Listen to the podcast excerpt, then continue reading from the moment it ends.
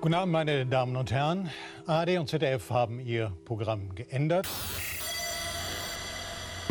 Denn das Unglaubliche ist geschehen. Frau Kirsche ist von einem fernen Kontinent zurückgekommen und hat sich nackt an ihr Mikrofon gefesselt, um heute mit Ihnen die vierte Staffel, fünfte Folge der Weisheit zu beginnen. Hallo und guten Abend, mein Name ist Markus Richter und ich spreche in Mikrofone. Außerdem dabei Patricia Kamerata aus Berlin. Guten Tag. Sie hat einen Klostein angefasst. Und in. Aachen Lügenpresse. Malik Aziz. Hey, für euch da draußen ist es ja Folge 2.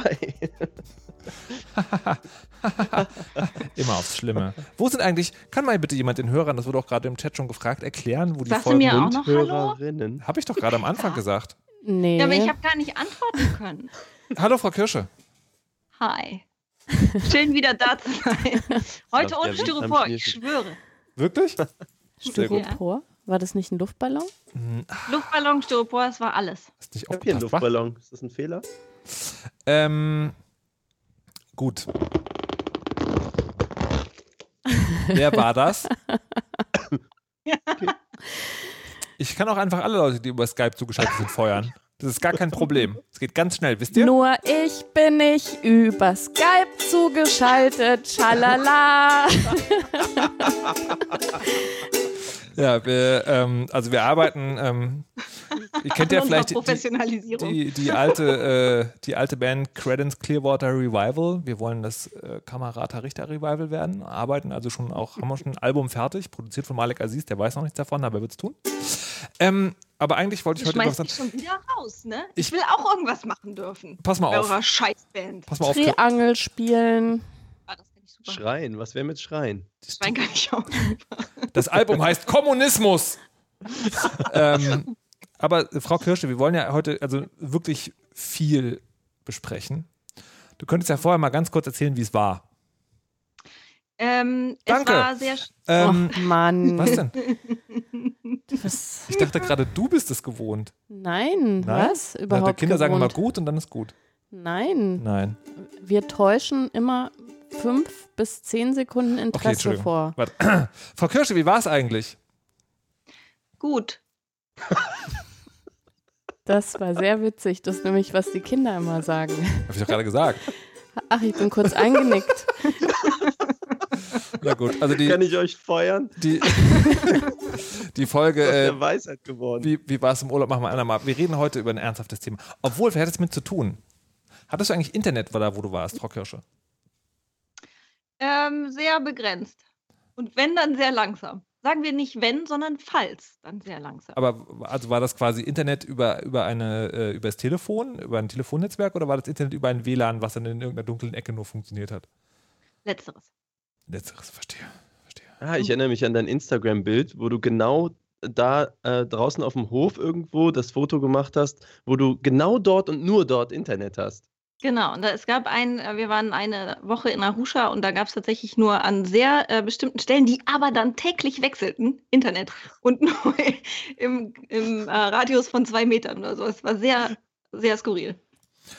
Nice. Vor allen Dingen, wenn man sich vorstellt, dass zwei Frauen äh, wie die Irren mit ihrem Handy über den Hof rennen, um die Stelle zu finden, wo das Internet ist. Sehr, sehr, sehr schön. Ähm, wir haben auch äh, für deine Rückkehr, äh, die Hörer hatten sich ja schon Sorgen gemacht, dass du gar nie Und mehr innen? wiederkommst. Nee, die glaube ich nicht. Die sind davon ausgegangen. Doch, waren- doch. Ich Ach habe so, die sind davon ausgegangen. ja, ich habe sozusagen nur von Hörern gelesen, die äh, tatsächlich sozusagen Sorge geäußert haben. Ähm, also, ähm, wir haben ein Thema jetzt vorbereitet, das bringt sowohl die, ähm, also alles, was dich ausmacht, sozusagen zusammen, also relevante Alltagsgefühle, hab gesellschaftliche Probleme und Hass auf die Arbeit. Ähm, und wir wollen das heute der Reihe nach abarbeiten. Ähm, der Anlass ist tatsächlich, jemand hat ein Buch geschrieben, Die Rache des Analogen. Und denjenigen haben wir äh, in Breitband einer Sendung, äh, die ich moderiere, interviewt. Und das Interview war sehr lustig, weil es ging zwölf Minuten. Und im Prinzip hat er in diesen zwölf Minuten gesagt, naja, Also so eine richtig Rache im Sinne von, das Analoge kommt jetzt zurück und über- übergräbt das Digitale ist es eigentlich gar nicht, sondern es ist eher so ein Wiederaufblühen. Ja, also es gibt jetzt alles digital und jetzt kommt sozusagen dazu noch so als Genussmoment das Analoge, also Schallplatten zum Beispiel oder Bücher oder Brettspiele. Und wie das, ich finde sozusagen, ähm, ich beobachte bei mir selber auch so, wie soll man das sagen, so klischee-reaktionäre ablaufen. Das erste so Augenrollen, das denken, ach ne komm, jetzt ist da wieder so ein, so ein Typ, der sagt, das Digitale ist ganz schädlich und Bio ist das, also nie wieder das Analog ist das neue Bio, gibt es ja auch so einen Typen, das ist doch alles ganz schlimm und so, nee, bitte nicht. Und dann hat er aber so ein bisschen erzählt und was er tatsächlich eigentlich gemacht hat, ist, der ist zu diesen Leuten gefahren, die sowas machen, also die Schallplatten verkaufen oder halt Brettspiele oder geschnitzte Sachen oder was auch immer. Ähm, und hat das einfach so ein bisschen beobachtet. Und dann habe ich mich selbst ein bisschen beobachtet und habe festgestellt, also es, ist, es macht tatsächlich schon einen Unterschied, wie ich zum Beispiel Musik konsumiere. Ähm, weil ich eine Schallplatte ganz anders höre, weil ich die anfasse. Und äh, es ist dann halt nur eine und da ist nur begrenzt Musik drauf und sozusagen meine MP3-Sammlung, die nicht mehr existiert, weil ich Spotify habe, dieses Spotify, ist einfach alles drin. Und ich kann noch nicht ganz in Worte fassen, warum, aber es ist tatsächlich eine andere Erfahrung. Und da würde mich von euch interessieren, habt ihr sowas auch? Und wie geht es euch damit? Erwischt ihr euch dann und denkt so, äh, ich bin ein rück, rückwendig, konservativ gewordener alter Mensch und finde Bücher mit Papier geil, was ist los mit mir? Oder ist das sozusagen vielleicht so ein- einfach nur, ja, das ist einfach schön? Frau Kirsche, sagen Sie doch mal was. Ja, ich sage sehr gerne was zu dem Thema. Ähm, also zum einen ähm, habe ich das auch. Ich habe zum Beispiel, dass ich äh, bestimmte Sachen äh, nur gut auf Papier oder mir einbilde, bestimmte Sachen nur gut auf Papier lesen zu können, weil ich mich da besser in, in der Gesamtheit des Werkes orientieren kann. Ich weiß nicht, ob ihr das kennt, dann hat man ein Gefühl dafür, war das in der Mitte des Buches, war es auf der rechten Seite, war es auf der linken Seite und so weiter. Das habe ich aber schon immer gehabt. Das heißt, das wäre keine Rückkehr, aber eine dauerhafte ähm, Anerkennung, dass ähm, bestimmte Dinge analog für mich besser funktionieren und ich lieber damit umgehe. Ähm, genauso wie ich das auch kenne ähm, bei Musik. Lustigerweise habe ich das mittlerweile, das ist zwar auch nicht so richtig analog, aber sogar, äh, naja, vielleicht doch, zumindest lineares Fernsehen, dass mich das ähm, ähm, reizt, weil es mich dazu zwingt, nicht aufzustehen, wenn nur aufzustehen, wenn Werbung ist oder gerade irgendjemand ausgeweidet wird und ich das nicht sehen möchte. ähm, oder äh, ja. Den Film aber das ist- trotzdem gucken, ne? ich will den Film trotzdem gucken, genau. Aber alle Szenen mit Ausweiten und, äh, und so will ich nicht. Ähm, und das heißt, dass ich da an, ähm, also, also schon Themen habe, wo ich das, ähm, wo ich merke, dass ich das präferiere und dann gleichzeitig auch mich der Ekel überkommt, weil es mich so an Urban Gardening, Slow Food und Hai Tai Tai erinnert.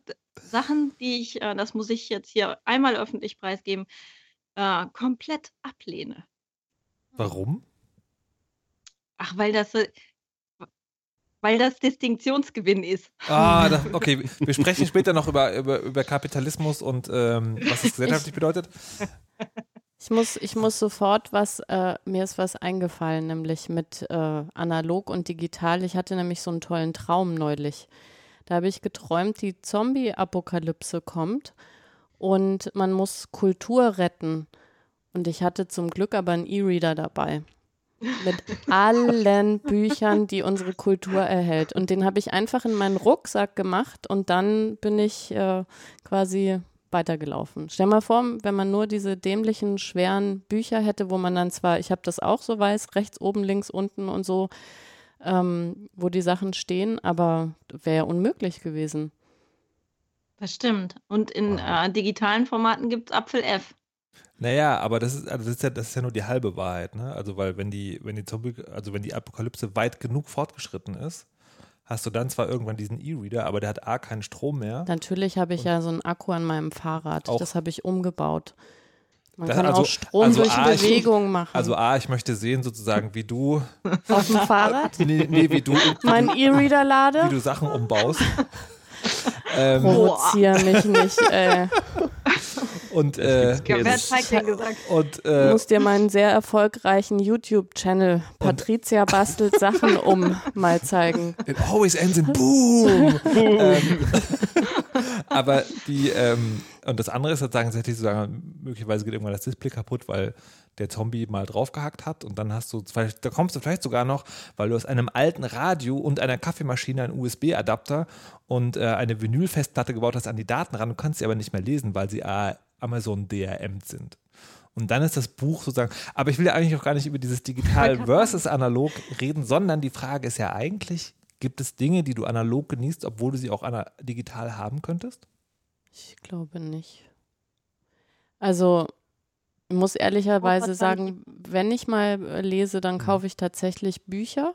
Mhm. Und ähm, weil ich selber noch keinen E-Reader habe, aber ich glaube, das ist ja auch einfach nur so schlechte alte Gewohnheit. Wir sind ja damit auch aufgewachsen und ähm, ich, ich glaube, man hält fest an dem, was man sozusagen kennt. Also ich habe, ich habe, ja, mich würde mal interessieren, ähm, es sind ja zum Beispiel ja die Plattenumsätze wieder so gestiegen ähm, ob die vor allem gestiegen sind eben durch Leute, die noch mit Schallplatten aufgewachsen sind. Ähm, oder ob sozusagen Leute, die eigentlich nie diese Erfahrung mit Schallplatten in der Kindheit gemacht haben, jetzt Interesse haben, Schallplatten zu kaufen.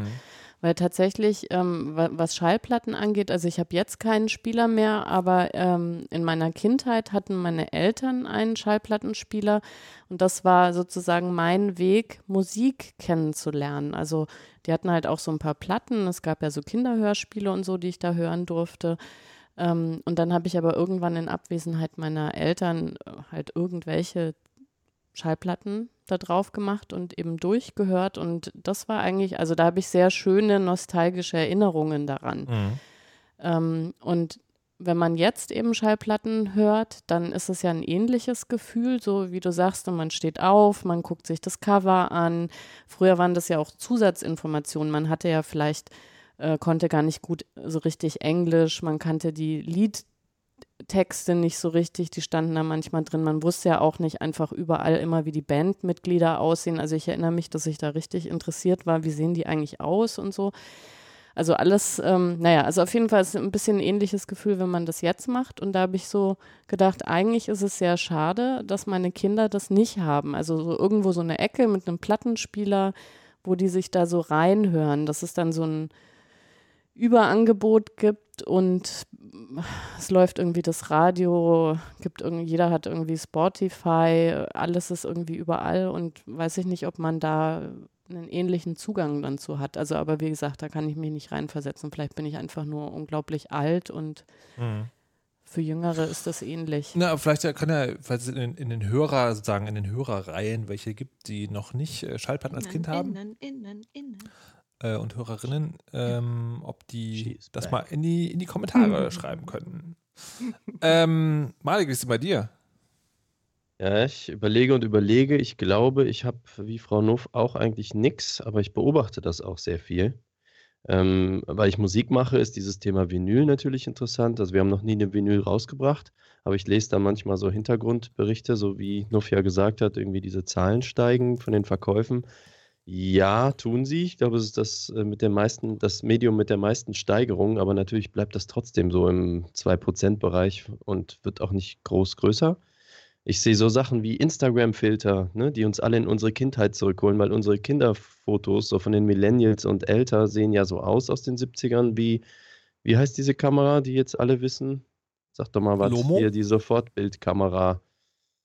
Äh, Polaroid. Polaroid, genau. Also die ja alle so aussehen, ist ja auch so. Also ich denke, das ist so Sehnsucht nach der Kindheit. Oder jetzt gerade kam doch dieser Nachfolger von Maniac Mansion raus. Wie heißt das? Thimbleweed Äh, Park. Thimbleweed Park, was halt genauso wie ein 8-Bit-Computerspiel aussieht, wie halt damals 16. in unserer C4. 16-Bit? Ja, stimmt. Äh, in unserer dann Amiga-Kindheit sozusagen. Ähm, äh, ihr seht ja sicher auch in vielen Musikvideos, dass alles so nach VHS aussieht, ne? so 80er VHS äh, mit dem Red Giant. Ist die Firma, die dieses Plugin gebaut hat, was jetzt halt alle benutzen. Ist so ein bisschen, was ich selber daran mag, ist sowas, wenn man so von diesen 16-Bit-Computerspielen diese Sägezahn-Sounds, diese typischen Computer-Sounds hört. Da habe ich nochmal so ein Nostalgiegefühl. Aber ich glaube, ansonsten ähm, hat es in mein aktuelles Leben nichts mehr rüber geschafft, was ich nicht durch was Digitales ersetzt hätte. Außer, und das gilt vielleicht nicht, für bestimmte Dinge bin ich der Meinung, dass man analoge Knöpfe braucht. So Lautstärke-Buttons im Auto zum Beispiel. Aber ich glaube, das gilt nicht als Retro. Das ist einfach menschliche Haptik, die besser funktioniert, als visuell auf einem Touchscreen Mhm. rumzubacken. Ja. Mhm. Also ich bin Ja. nicht der Meinung, ein Handy müsste jetzt eine Tastatur haben, sondern Oh, doch. Äh, für, so, für so Sachen, wo man halt nicht so hingucken will und auf Autofahren Ja. konzentriert ist. Ja, ich glaube, das gilt nicht so ganz. Und Ich du, hab- Markus? Naja, ich hab's, also ich hab's, wie gesagt, bei Schallplatten so. Ähm, und tatsächlich ist es da so ein bisschen, also für mich persönlich so ein Unterschied, wie sehr ich eine Musik mag. Wenn ich Musik wirklich, wirklich, wirklich, wirklich, wirklich, wirklich doll mag, dann hole ich mir noch das Vinyl. Ähm, und das tatsächlich aber nicht nur, weil ich das irgendwie cool finde und es auch mag, ab und zu eine Schallplatte aus dem Cover zu holen, sondern auch, weil ähm, ich mittlerweile alt genug bin, um erlebt zu haben, dass äh, die Schallplatten, die mein Vater mir vermacht hat, oder die ich als ganz kleiner äh, Junge gehört habe, dass die immer noch funktionieren, während die ersten CDs sich langsam im Wohlgefallen auflösen.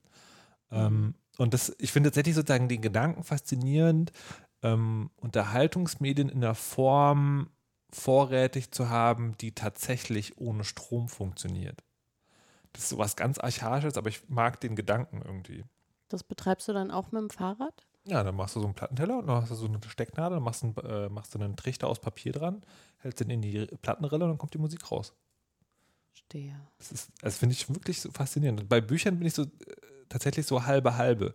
Ich mag, ich mag Bücher wirklich sehr, aber habe sehr oft auch mein E-Reader dabei. Also wenn ich irgendwie, ähm, äh, obwohl zur Arbeit, auf dem Weg zur Arbeit, da lese ich manchmal tatsächlich auch noch Bücher, aber im Urlaub oder so, dann habe ich einen E-Reader dabei, weil ich lese, wenn ich lese, sehr schnell und dann kann man sich halt das nächste Buch einfach runterladen. Ähm, oder wenn ich irgendwie ein Buch rezensiere, dann ist ein E-Reader auch praktisch, weil du einfach die Zitate markieren kannst und dann liegen die dir gleich gesammelt vor und du musst nicht dein Buch jedes Mal sozusagen durchblättern, sondern du hast das gleich auf einer Seite, dein Zitat. Und das, Aber gerade bei Rezensionen finde ich zum Beispiel, ähm, da, da, da könnte ich das nie mit E-Reader. Weil ich, da muss ich immer reinkrickeln, sonst. Gibt es ja inzwischen nicht, Aber auch. kann man doch auch, oder? Mhm. Ja, ja, genau. Aber das, auch da ist das die, äh, die, die Strukturierung von Blatt und äh, da- das ist. Und dann meine Kommentare dazu, handschriftlich. Also was ich festgestellt habe, ist, ich, ich habe ja so äh, bestimmte Wahnfantasien, wie zum Beispiel, so mein ganzes Leben ist ja in meinem Smartphone eigentlich vereint und da sind ja quasi alle Sachen, die ich irgendwie brauche. Äh, also was weiß ich, äh, Google Maps und da ist mein Fotoapparat und dann sind da auch die Bilder, die quasi mein ganzes Leben dokumentieren und so weiter.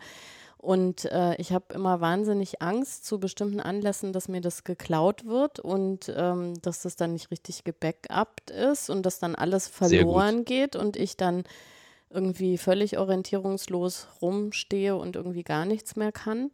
Ähm, und ich glaube, das ist ein Vorteil äh, tatsächlich von diesen analogen Sachen, dass es auch alles noch so getrennt ist. Also, dass nicht quasi alles in einem Gerät irgendwie steckt.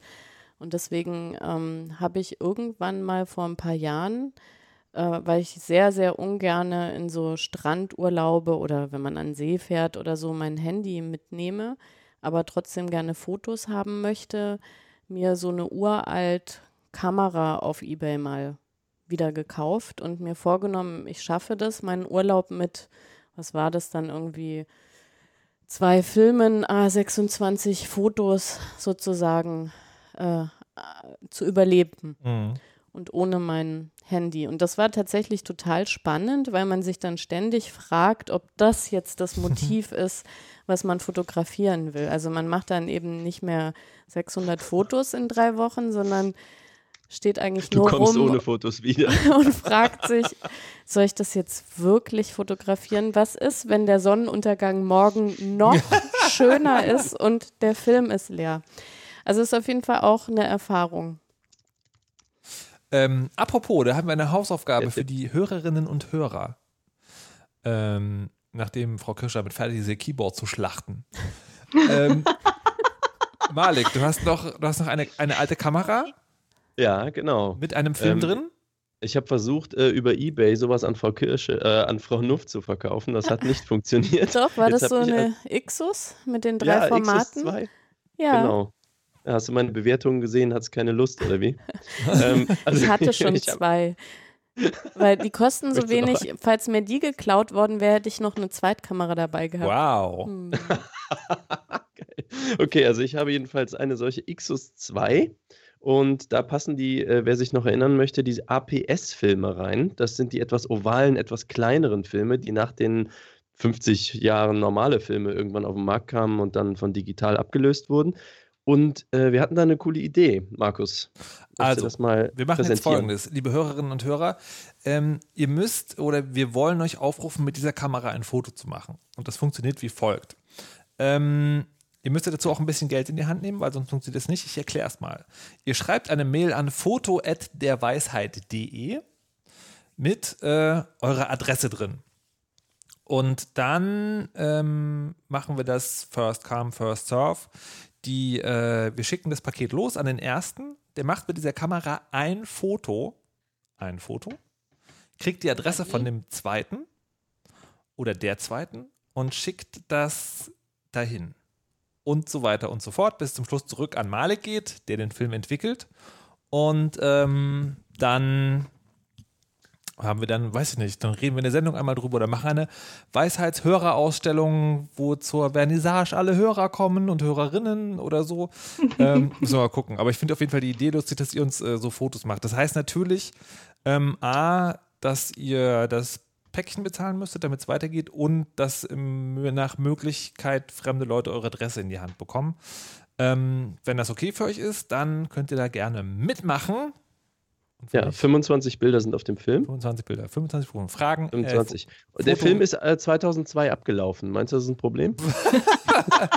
ich glaube, mal- neuen. ich glaube ja, das sind, äh, ich glaube, bei Fotos sind so chemische Verfallsprozesse, Prozesse, wenn sie noch nicht entwickelt sind, durchaus irgendwie am Gehen. Also da würde ich lieber einen neuen reintun. Manchmal gibt es ja geile Effekte, ne? Es sieht dann halt aus wie Instagram. Ja, mm, Dann verschicken wir jetzt ein zwei Experiment. Kameras, eine mit einem funktionierenden Film und einer für den Effekt. Oh, du bist so ein Spießerin. So Ja, ein aber stell dir Spießerin. mal die, die Enttäuschung vor, das geht jetzt sechs Monate lang, ja? Weil es dauert ja immer alles viel länger, als man kost, so kostet denkt. 5 Euro pro Dingens. Genau, Paket.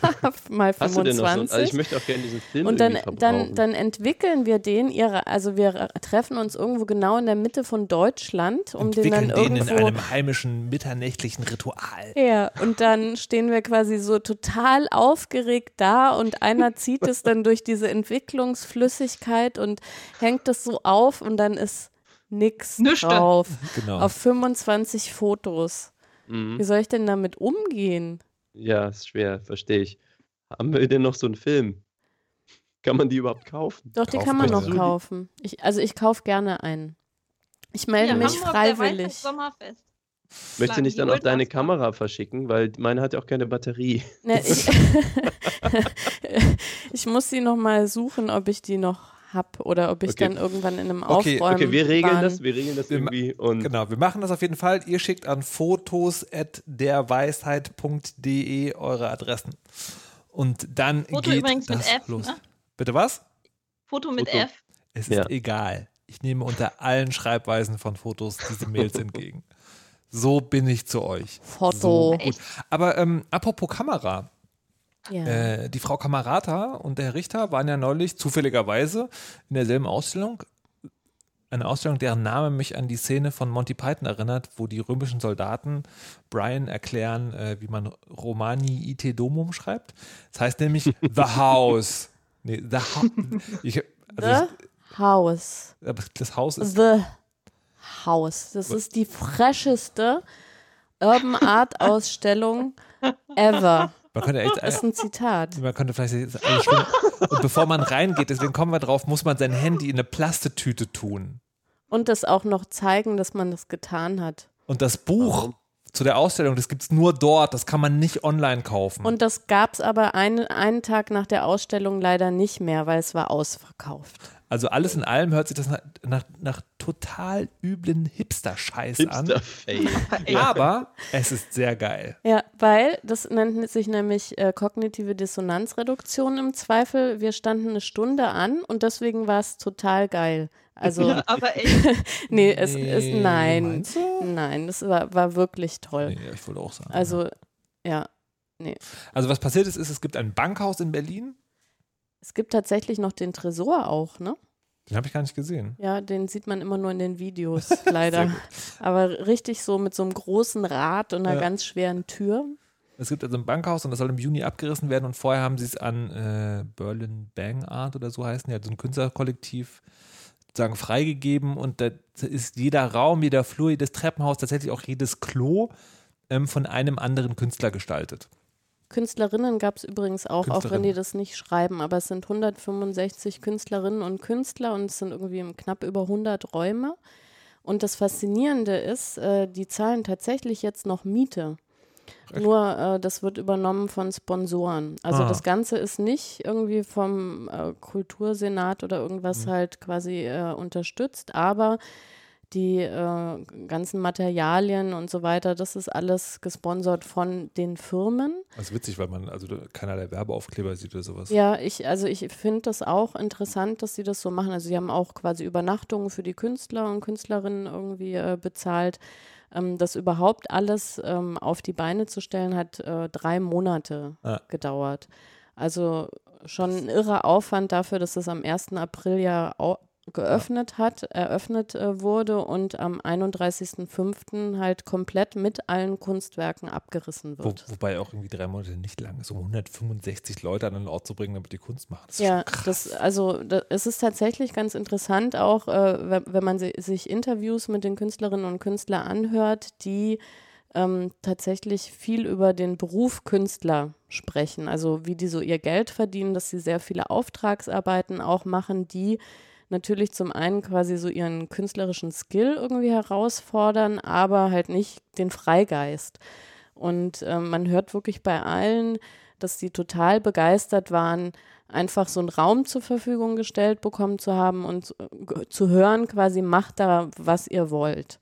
Und das ist wirklich sehr, sehr vielseitig. Also es ist nicht nur Graffiti, es ist ganz viel auch so Tape Art, also über so Strukturbänder und einfach so Packpapier, was ja auch so ein bisschen transparent ist auf, ähm, wenn es von der anderen Seite beleuchtet ist, so dass man in mehreren Schichten arbeiten kann. Es gibt irgendwie Gipsskulpturen, die haben aus diesen Rigipswänden einfach mit dem Cutter Sachen rausgeschlitzt. Ähm, ziemlich viel hat so Effekte mit UV-Licht auch, ne? Ähm, dann äh, gibt es Bäume, die da eingearbeitet worden sind. Mein persönlicher Favorit war, dass es eigentlich auch so was Einfaches, aber es sieht so, so toll aus. Das ist wie so eine kleine Elfenhöhle. Da sind so Äste, an denen dann kleine äh, äh, Blüten aus, ähm, na, aus Krepppapier quasi sind, die so fluoreszierendes Licht irgendwie widerspiegeln, wie auch immer das funktioniert. Und dann sind da Kiefern, die haben ja so längere Nadeln, die an den unteren Enden mit so roten, im Dunkeln leuchtenden Farbe angesprüht sind. Und das sieht wirklich aus wie in so einem Elfenland einfach. Also ist wirklich Wahnsinn. Und man muss dann durch so eine halbhohe Höhle klettern, um in einen Raum zu kommen, der halt auf der anderen Seite gar keine Tür hat.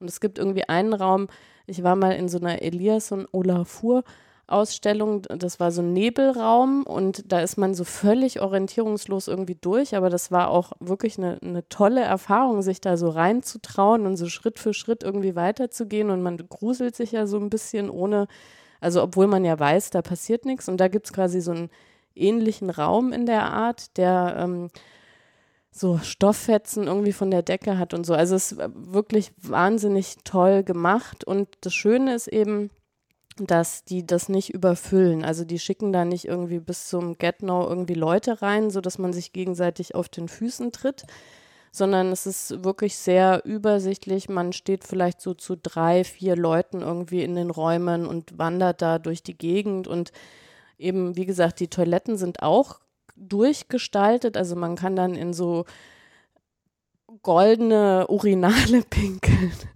und so und trifft dann auf die Leute, die quasi gerade dieses Ausstellungsstück irgendwie angucken und schickt die dann raus, weil man halt selber gerade irgendwie mal muss und so. Also es ist wirklich eine, eine sehr, also eine sehr lustige und tolle Mischung. Und darf ich jetzt mal fragen, warum, warum die Plastiktüten? Na, die, die sagen, äh, die sagen, man soll die Kunst genießen. Ähm, aber tatsächlich ist die einzige sichtbare Einnahmequelle, die die haben, dieses mittlerweile ausverkaufte Buch. Mhm. Ähm, und die, also sag mal, die Leute, die ich da gesehen habe, die sind auf jeden Fall drauf genug, dass ich denken könnte, die meinen das ernst. Also die meinen sozusagen, das ist wirklich deren, deren Ding ist halt, wir wollen nicht, dass Leute da fotografieren rumlaufen, sondern ähm, wir wollen, dass die das sozusagen von Hand gucken. Ähm, aber vielleicht ist es schon auch ein Gedanke, dass man sagt, äh, das Buch verkauft sich dann besser. Und äh, Patricia hat, glaube ich, irgendwie Leute gehört, die gesagt haben, ähm, dass die, wenn die Fotos gemacht werden, dann werden halt oft die Fotos gemacht, aber nicht die eigentlichen Künstler dann ge gecredited. Mhm. mhm. Und von daher, ich, ich weiß es nicht genau. Ich, und tatsächlich sozusagen, vielleicht ist es auch nur kognitive Dissonanzreduktion, aber ähm, ich kriege tatsächlich manchmal ein bisschen zu viel von Smartphones. Ähm, ähm, und bin in dem, also ich fand das auch sehr kindisch, ne? Du kriegst diese Plastetüte, die auch eine, eine krasse Umweltschweinerei einfach ist. Und dann sozusagen musst du das zeigen. Also du kannst natürlich kannst auch einfach durchgehen, wenn du mit dem Kopf genickt hättest, dann wäre es auch okay gewesen auf die Nachfrage wahrscheinlich. Ähm, ich fand es ein bisschen kindisch. Aber gleichzeitig für mich selber finde ich es schön, weil es nimmt mir den Druck, entscheiden zu müssen, ob ich das jetzt fotografieren muss oder nicht. Ist das jetzt geil genug mm. oder so? Und das finde ich dann auch wieder auf so eine gewisse Art und Weise gut. Und ich finde es auch sozusagen, wenn die, äh, wenn äh, die Leute, mit denen ich da bin, wenn die das auch sozusagen, dann, man kann, man ist dann wirklich, also ich bin dann wirklich nur da und bin dann auch mit den Leuten nur da und nichts sonst. Und das mm. finde ich, also im Nachhinein hätte ich natürlich gerne Fotos, aber fürs Erlebnis währenddessen finde ich es eigentlich ganz cool. Darf ich da was aus Tansania zu berichten, zu diesem ja. Thema? Gerne. Ähm, äh, wir, wir haben, ähm, wir waren ja im Team unterwegs, also mit mehreren Wissenschaftlerinnen und Wissenschaftlern.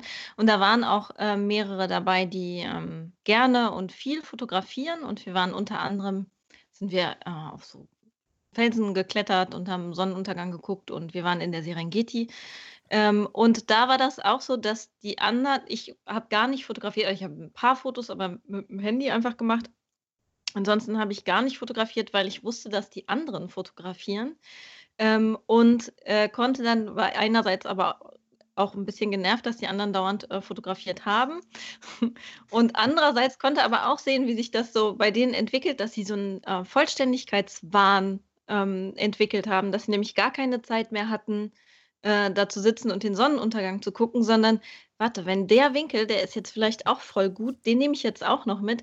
Insofern äh, fand ich das ein gutes Beispiel dafür, äh, zu sagen, okay, ich entscheide mich jetzt eben nur äh, ganz öko, Kirsche, Natur, la la la und, äh, und nicht, äh, nicht zu fotografieren. Deswegen kann ich das gut nachvollziehen, dass das dann in, also und ich finde, in Ausstellungen ist das auch ähm, entlastend, tatsächlich zu entscheiden, nee, ich mache jetzt einfach gar keine Fotos oder ich darf eh keine machen. In vielen Ausstellungen darf man ja auch keine machen. Was mir dazu einfällt, so eine typische Situation, also ich bin ja selten abgenervt von sowas, weil ich immer denke, die Leute sollen das selber entscheiden. Wenn jemand glücklich ist, quasi äh, nur Fotos zu machen, 15 Minuten durch die Ausstellung, dann das sich zu Hause anzugucken oder auch nie wieder, ist es ja sein Bier. Ähm, und äh, aber wo es mich nervt, ist wirklich auf, auf so, also sowas wie Hochzeiten oder so. Wenn dann irgendwie die Hochzeitstorte kommt und dann 25 Leute irgendwie ihr Handy zücken und man eigentlich, ähm, also es gibt dann überhaupt kein ordentliches Foto von der Torte, sondern es ist dann immer halt die Torte mit 25 Armen, die mit dem Handy halt die Torte fotografieren. Und ähm, da habe ich festgestellt, dass ich das total schön finde auf solchen Feiern, wenn es quasi einen offiziellen Fotografen gibt, egal mit welchem Medium. Ähm, ähm, und man dann da wirklich sagt, hier, äh, wir stellen die Fotos dann auch zur Verfügung und der oder die bemüht sich auch wirklich jeden irgendwie mal mit drauf zu haben, ähm, aber macht das in solchen Momenten nicht, dass eben jeder sein Foto macht, sondern wir machen ein schönes Foto von den wichtigen Momenten. Das hat mir mhm. tatsächlich auch mhm. Ja, wie fandest du das jetzt äh, bei Ausstellungen?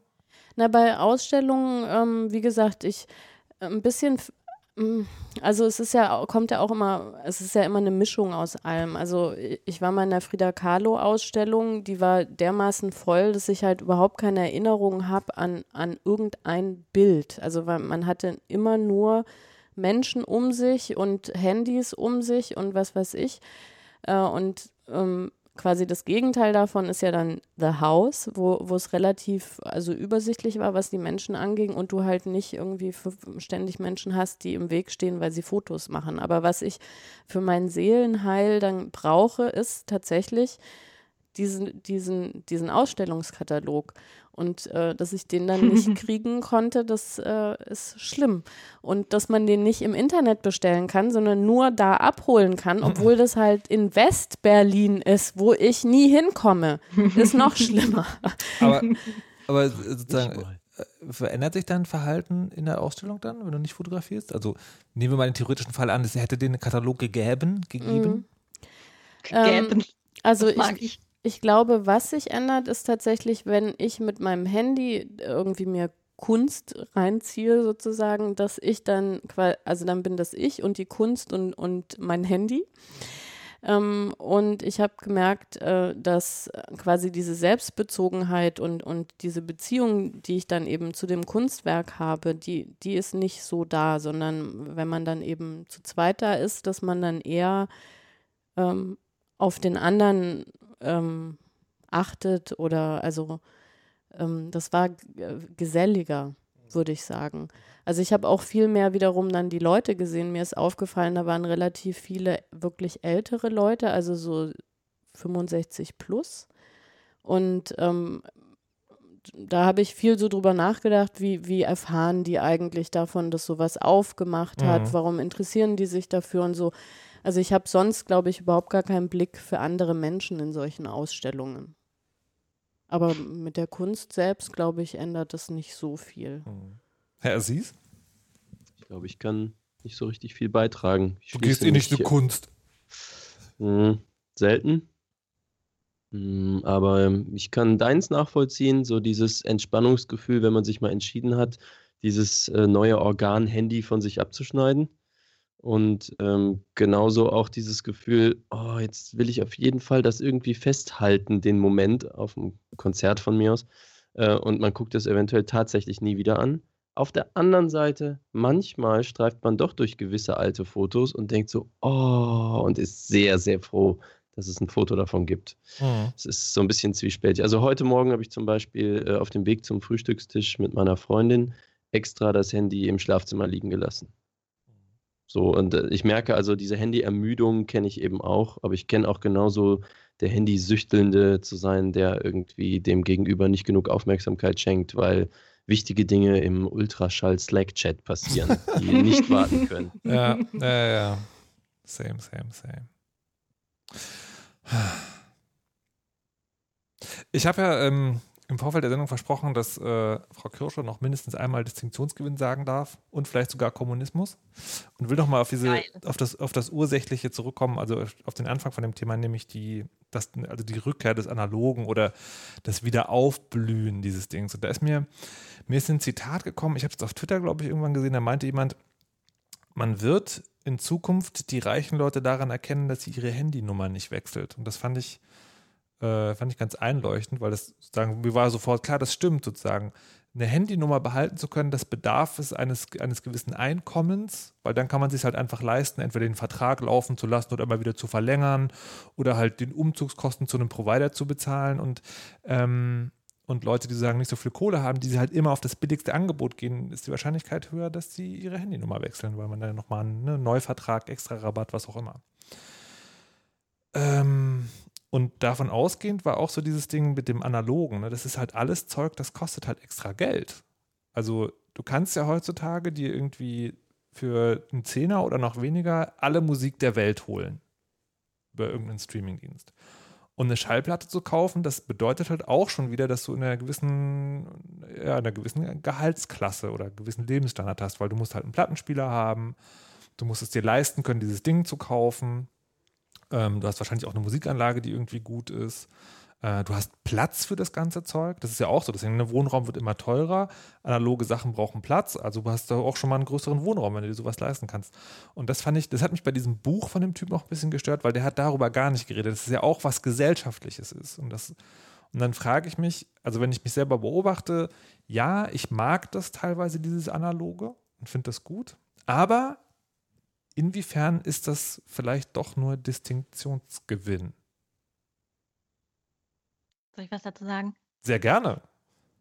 Ähm, mein Lieblingstheoretiker, Pierre Bourdieu, der ähm, sagt, der unterscheidet allerdings in den 60er, 70er, 80er Jahren zwischen verschiedenen Formen des Geschmacks. Der hat ein Buch geschrieben, das heißt Die feinen Unterschiede. Und da geht es darum, ähm, Klassenlagen nicht nur anhand von ökonomischem Kapital zu definieren, sondern auch zu sagen, es gibt auch noch kulturelles Kapital, also Bildung, aber auch zum Beispiel das Wissen, wie man mit ähm, bildender Kunst umgeht, was die richtigen, ähm, in welche Oper man geht und in welche man nicht geht und so weiter. Ähm, das heißt, es gibt viel mehr Quellen, die beeinflussen, wie wir uns in der Sozialstruktur bewegen, also wie unser sozialer Status ist auf der einen Seite. Und auf der anderen Seite haben diese ähm, Positionen im, in diesem sozialen Feld einen bestimmten Geschmack, die feinen Unterschiede eben. Und die feinen Unterschiede, die kann man zum Beispiel an, also Bourdieu macht das eben ganz viel über Musik, über Kunst, über welche Bücher werden gelesen, welche Filme werden geguckt, welche Fernsehserien oder Fernsehsendungen werden geguckt und auch über welches Essen wird gegessen. Und da unterscheidet er zwischen ähm, zum Beispiel, oder sagt er, es gibt den Geschmack der Notwendigkeit und sagt, das ist quasi genau das, was du gerade sagst. Ähm, der Geschmack der Notwendigkeit ist erstmal, der macht, das macht mich satt, ähm, das, das ist ausreichend, ähm, das macht mich auch glücklich auf eine Art und Weise. Das ist aber dann vielleicht nicht äh, Haute Cuisine, die sehr, sehr teuer ist und sehr besonders und sehr fein und ähm, so weiter. Und das Gleiche, das kann man ja ähm, in Analogie sehen zu dem, was du gerade zu äh, Streaming-Dienst versus ähm, ich kaufe mir jetzt einen Plattenspieler und ich kaufe mir eine gute Anlage und so weiter. Das ist eben nicht Notwendigkeit, sondern das ist dann die Möglichkeit zu zeigen, oh, guck mal, ich interessiere, inter, interessiere mich dafür und das ist was ganz Besonderes. Ähm, und ähm, das, ist, das ist dann Distinktion tatsächlich. Ne? Also darüber zeigt man an, ich kann mir das leisten nicht nur finanziell, sondern ich habe auch äh, ein, ästhetisches Gespür dafür, dass das was Besonderes ist. Und ähm, und möchte das auch zeigen. Ich hätte da eine Nachfrage. Gibt es auch sozusagen mhm. dieses Zeigen vor sich selbst? Weil, also jetzt mal abgesehen davon, dass ich in einem Podcast darüber rede, den, wenn es gut läuft, 5000 Leute hören, ähm, uh, uh. ist es mir tatsächlich relativ egal, wer, also dass Leute wissen, dass ich Schallplatten höre, sondern das, ich habe mhm. zumindest das Gefühl, ich mache das für mich. Mhm. Gibt es dann sozusagen auch einen, einen Distinktionsgewinn gegenüber dem eigenen Über-Ich? Ähm,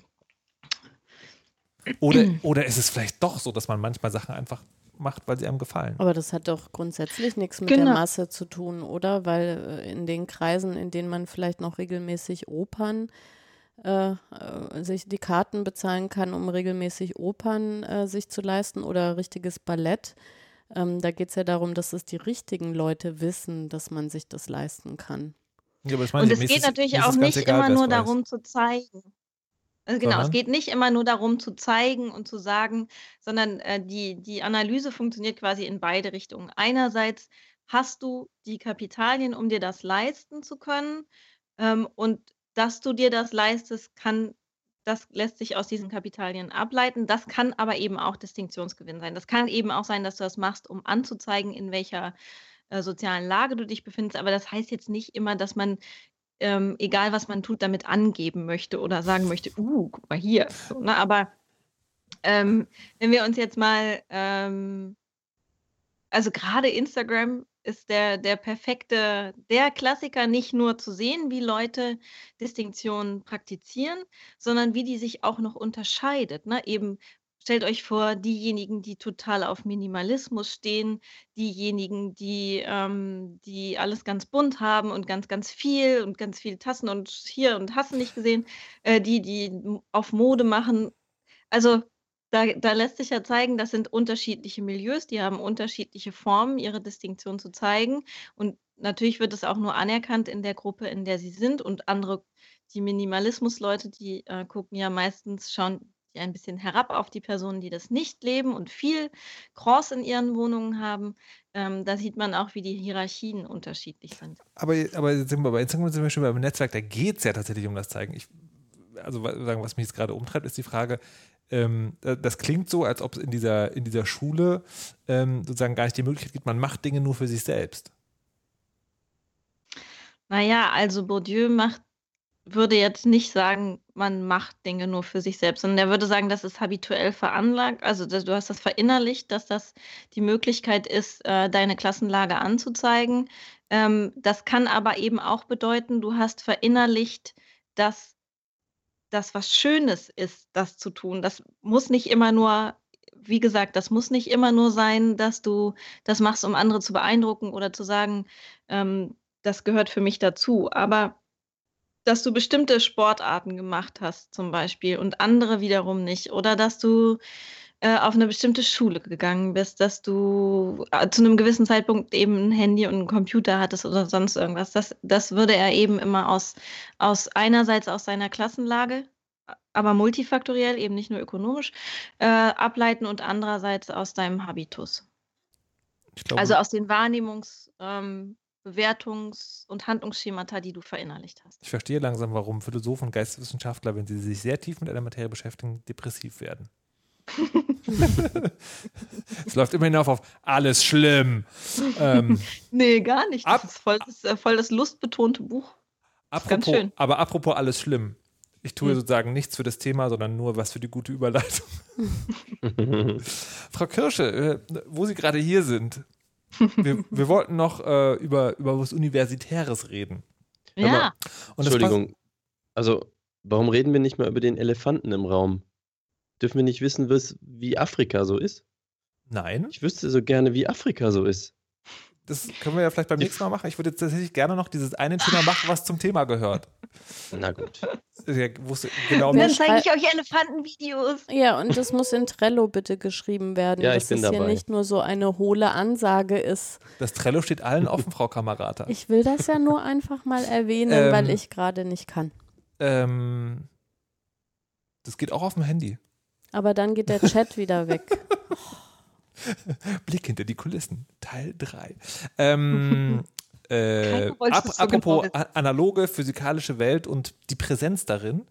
Ähm, mhm. Mir ist zu Ohren gekommen, dass du sozusagen sehr schätzt, wenn Studenten beim Seminar auch erscheinen. Das stimmt, das Warum? schätze ich. Also der, ähm, ich möchte ein wenig Kontext dazu geben. In, äh, es gibt in, je nach ähm, Hochschulgesetz die Möglichkeit, bestimmte Veranstaltungsformen anwesenheitspflichtig ähm, äh, zu machen und andere nicht. Äh, in NRW hat man sich dafür entschieden, dass es gar keine Anwesenheitspflicht mehr gibt. Das heißt, Echt? die Studierenden ja, können immer selbst entscheiden, ob sie kommen wollen oder nicht. Und ich möchte jetzt auch noch dazu sagen, dass das auch meine präferierte Form ist. Die, meine Studierenden sollen sich entscheiden, dass sie kommen möchten, dann sollen sie auch kommen.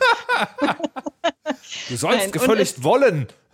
Genau, und es gibt möglich, also ich, ich arbeite in Niedersachsen und ich darf noch die, habe noch die Anwesenheitspflicht im äh, Hochschulgesetz und in der Rahmenprüfungsordnung und ich darf die auch kontrollieren. Das heißt, ich kann sowas machen wie Anwesenheitslisten und meine Studierenden müssen darauf unterschreiben und dann dürfen sie nicht mehr als, keine Ahnung, oft, wie oft fehlen und wenn sie häufiger fehlen, dann ähm, kann ich sagen, Sie haben einen Teil der Prüfungsleistung, nämlich die aktive Teilnahme, äh, nicht erbracht und deswegen dürfen Sie, kriegen Sie keinen Schein. Ja?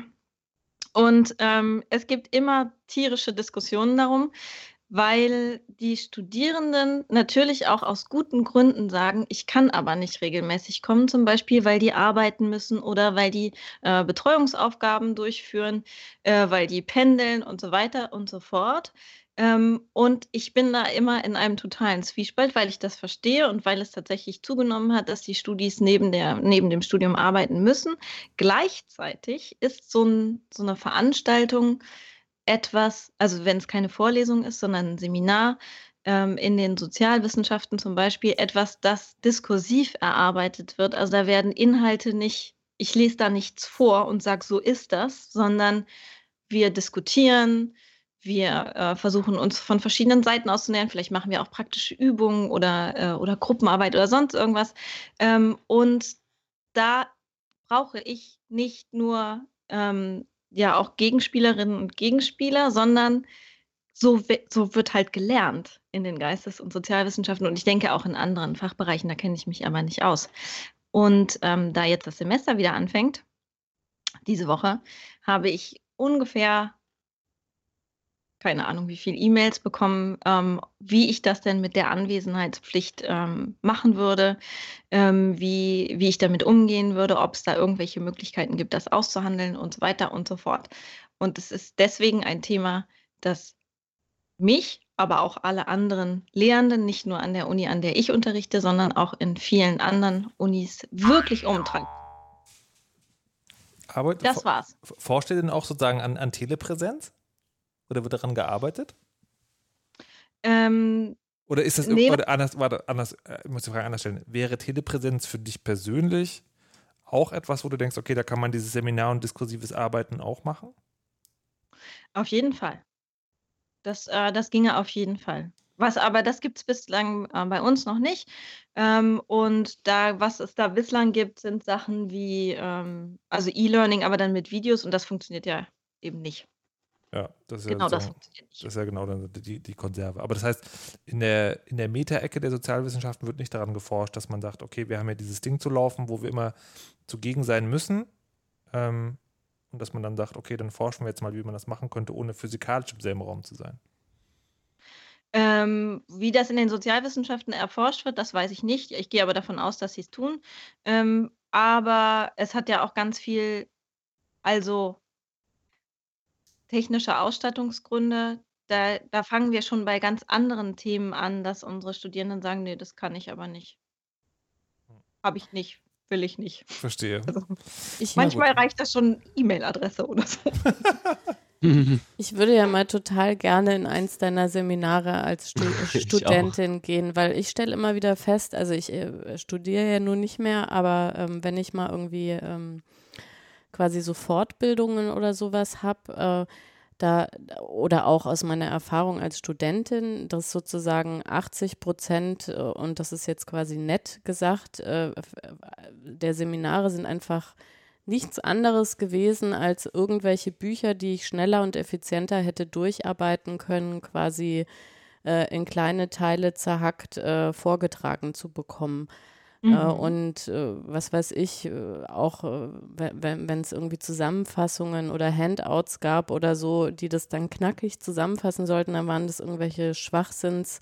16-seitigen Handouts für einen Text, der irgendwie 30 Seiten hatte, wo ich dachte so, ja, super, ist irgendwie 50 Prozent äh, markiert und irgendwie Copy-Paste zusammengefasst und mhm. Da habe ich mich ganz oft geärgert über Präsenzpflicht, weil ich einfach nicht das Gefühl hatte, dass meine Präsenz irgendwas äh, Nötiges ist, um mir irgendwie diesen Stoff anzueignen. Es gab wirklich ganz, ganz wenig Seminare oder auch Fortbildungen oder Workshops oder was auch immer, die ähm, damit arbeiten, dass man da ist oder die einen auch für voll nehmen und äh, einem irgendwie, was weiß ich, zumuten, eine Vorbereitung zu machen, auf deren Grundlage man dann eben aufbaut und vielleicht einen Stoff vertieft oder diskutiert oder so. Ähm, das finde ich ist eben die an, andere Seite, dass äh, die meisten Dozentinnen und Dozenten, die ich jetzt so erlebt habe, eigentlich nichts draus machen. Mhm. Das glaube ich auch, aber ich glaube, dass, also ich würde hoffen, dass es so eine junge Generation gibt, die, ähm, die da anders mit umgeht. Die auch mit dem Thema Anwesenheit meistens ganz anders umgeht. Also ähm, ich finde das jetzt auch, habe auch keine Lust, das zu kontrollieren. Finde das auch albern ähm, äh, und würde sagen, dass für viele von uns die Diskussion aber letztendlich genau der Teil ist, der uns auch am meisten Spaß macht und der am meisten bringt. Und damit sind alle Hörerinnen und Hörer der Weisheit sowie äh, meine Mitpodcasterinnen und Mitpodcaster eingeladen, mich mal im Seminar zu besuchen. Ja. Das ist ganz schön. Wir Klasse gehen auch zur Kirsche. Yay! Das wird super. Das Witzige ist, mein tollstes Seminar, muss ich noch kurz erzählen, war in Philosophie. Da war so ein totaler Nerd. Äh, Dozent, der die Sachen in Altgriechisch mit uns gelesen hat. Und es gab niemanden im Kurs, der Altgriechisch konnte. Ähm, da ist er aber galant drüber hinweggegangen und hat es geschafft, quasi durch irgendwelche Tafelkritzeleien und so uns das Gefühl zu geben, dass wir Teile eben der Originaltexte verstehen und dann im, also und dann wirklich quasi tief reingehen und irgendwie uns gefragt haben, so äh, in welchem Kontext steht das irgendwie, was waren das für Menschen, die das gesagt haben, was hatten die quasi für Lehrer oder Vorbilder und so. Ähm, also der, der war wirklich un, unglaublich toll. Ähm, aber halt sehr, also ja, der hat es einfach geschafft, quasi uns einzureden, äh, uns äh, zuzutrauen, sozusagen ohne Grundkenntnisse altgriechische Texte zu lesen. Lustig, dass du sagst, mein schlimmstes Seminar war ein Philosophieseminar, was äh, darin bestand, dass es, also ich habe tatsächlich mal angefangen, Philosophie zu studieren und ähm, habe die, äh, die Vorlesung Aussagenlogik besucht, was mir sehr einfach fiel, weil ich so. Syllogistik. Für, ähm, nee, Boolsche Algebra tatsächlich. Ähm, was sozusagen nicht so schwer ist, wenn man mathematisch so ein bisschen äh, begabt ist. Und dann habe ich ein Seminar, ich weiß nicht mehr, worüber es war, aber es war immer so, da waren halt nur fünf oder sechs Leute und da war ein Typ, der hat halt ein philosophisches Weltbild erklärt und am Schluss der Stunde immer gesagt, warum das nicht stimmt. Und das war für mich so, okay, das, also, ich weiß nicht genau, warum wir hier sind, weil das ist so eine Art Vorlesung. Und die ist außerdem mhm. auch sehr frustrierend ähm, und dann bin ich irgendwann nicht mehr hingegangen. Das nicht mehr wieder hieß. Na gut. Hier, wir haben noch, äh, ein bisschen haben wir noch und die äh, Frau Kirsche regt sich also über jedes Semester dieselben fucking Sachen sagen müssen auf. Was hast ihr an eurem Job, Patricia Kamerata oder Malik Aziz? Jetzt muss Malik, der hat heute so wenig gesprochen. Der hat gar nichts ich gesagt. mich ganz furchtbar. Malik, sprich zu uns, bitte. Sag uns, was du an deinem Job hast. Mit zwei S. Ich glaube nichts. Du hast doch bestimmt Kunden aus der Hölle, die erst sagen, mach mal grün, aber der grüne Strich soll rot sein. Nee, ich bin sehr beziehungsbegabt, glaube ich. Tatsächlich irgendwie es tut mir furchtbar leid. Ich glaube, ich hasse nichts an meinem Job. Ist es niemals passiert, dass jemand die Rechnung nicht zahlt? Bitte, Malik, sag doch einfach irgendwas. Was machst erfinde du dann? was, erfinde was, also, damit er äh, aufhört. Doch, Schreist du dann? Er will was oh sagen. Ich habe einmal äh, ein Buch für jemand gemacht, äh, das war drei Monate Nonstop Arbeit sozusagen und äh, alle waren glücklich, es war in Time da, es war perfekt gedruckt, 170 Seiten mit allem Pipapo, handschriftliche vom Chef ausgestellte äh, Dankesbrief kam bei mir an und dann wollten sie die Rechnungen nicht bezahlen, weil es ihnen zu teuer geworden ist. Nicht und, ähm, ernsthaft. Doch, und ich ging zum Anwalt und äh, der hat mich angeguckt wie ein Auto. Meinte, okay, ich bin jetzt 20 Jahre Anwalt, aber sowas habe ich noch nie erlebt. Alles ist perfekt. Er hat das Buch in der Hand, er hat diesen Brief in der Hand. Es war alles in Time. Er sagt, die bemängeln ja gar nicht. Ich so, nein, sie meinten, es wäre ihnen am Ende zu teuer geworden, obwohl wir wöchentliche Rechnungen vereinbart haben und sie quasi jeden Tag mit mir permanent gearbeitet haben. Das heißt, sie wissen, wie viel Arbeit es war. Ähm, ja, und sie meinten dann irgendwie, ja, irgendwie, nö. Okay. Ich glaube, es ging um 17.000 Euro oder so, die ausstanden Holy. noch. Und dann? Genau, und. Sag schnell! Sag schnell! Ähm, lass mich kurz nachdenken. ja, am Ende äh, habe ich äh, einen Trick angewendet, den werde ich das nächste Mal erzählen. Oh, wow, was für ein Cliffhanger! Alles, was jetzt noch bleibt, ist der Weisheit letzter Schluss und der kommt von Frau Kirsche. Hallo. Ja, äh, Leute, alles ist, äh, wir haben heute viel über analog und digital gesprochen und das gilt natürlich auch für soziale Beziehungen, die wir, äh, die dauernd umziehen und wahnsinnig mobil sind, so häufig über das Internet oder über unser Smartphone führen. Und ähm, es gibt einen wunderbaren Ausdruck, der heißt äh, körperliche Co-Präsenz und eigentlich heißt es, habt mehr Sex. Uh.